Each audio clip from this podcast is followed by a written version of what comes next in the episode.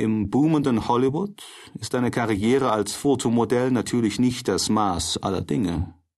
Das Zauberwort heißt Film.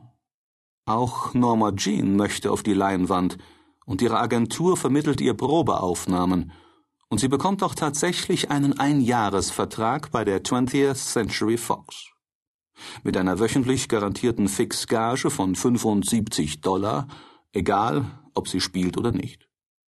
Trotz der Tatsache, dass sie in dieser Zeit nicht ein einziges Mal besetzt wird, erscheint Norma Jean jeden Tag in den Studios, um bei Dreharbeiten zuzuschauen und so viel wie möglich über die Filmerei zu lernen.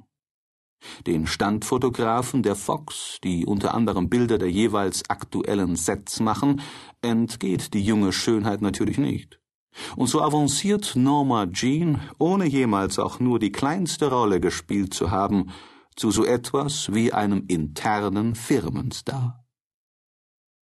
Daraufhin beschließt der Agent Ben Lyon, der ihr den Vertrag bei der Fox beschafft hat, Norma Jean unter einem gut klingenden Künstlernamen nicht nur im Gedächtnis der Fotografen zu etablieren.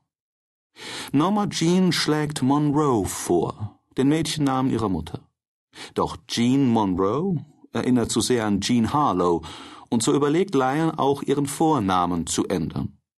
Da er ein großer Verehrer des ehemaligen Broadway-Stars Marilyn Miller ist, schlägt er die Verbindung vor, die aus Norma Jean Dougherty, geborene Baker, schon bald darauf den bekanntesten weiblichen Filmstar der Welt machen wird, Marilyn Monroe.